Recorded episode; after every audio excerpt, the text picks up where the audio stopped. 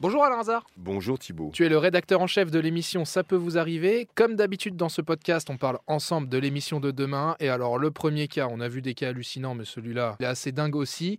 Je crois que c'est un auditeur qui voulait voir Phuket, mais qui a vu euh, bah, malheureusement Singapour. Bah, écoute Thibault, c'est pas si mal, sauf que lui... C'est pas mal, mais c'était pas prévu. Sauf que lui, effectivement, il aurait dû voir Phuket, il ne l'a quasiment jamais vu. Donc lui, bah, le problème c'est que euh, il était inscrit, euh, donc tout se passait bien, mais à mi-parcours, il est obligé de faire demi-tour car il n'est pas inscrit sur la correspondance. Donc il était inscrit sur le premier avion, mais pas sur la correspondance. Il a, alors que sa compagne, elle, il n'y a aucun souci. Ah il, a ses, il a ses papiers en règle, sa carte d'embarquement, mais on refuse de le laisser monter dans l'avion de la correspondance. Alors que pourtant, il avait sa carte d'embarquement pour ce deuxième vol. Il n'était pas inscrit, donc il a dû faire demi-tour, rentrer. Ça lui a coûté des frais, il a perdu de l'argent, les réservations sur place, l'hôtel, les tests PCR, il y en a quand même pour 1460 euros.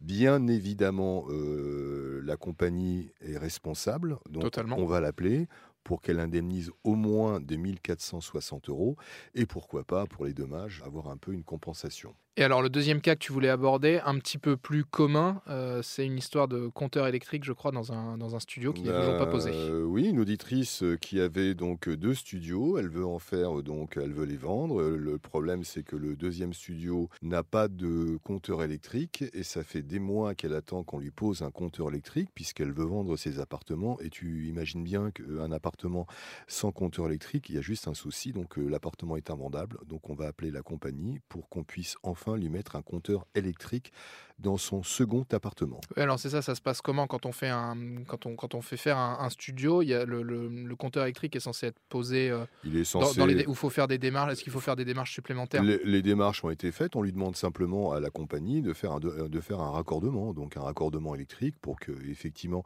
les gens qui vont acheter cet appartement puissent avoir l'électricité. Parce que effectivement, si elle le vend comme ça, je ne suis même pas sûr qu'elle ait le droit de vendre un appartement sans électricité même si elle le vend à bas prix, euh, il y a juste un souci. Eh bien, merci Alain Hazard. Rendez-vous demain 9h30 sur RTL. Eh bien, écoute, euh, à demain Thibaut.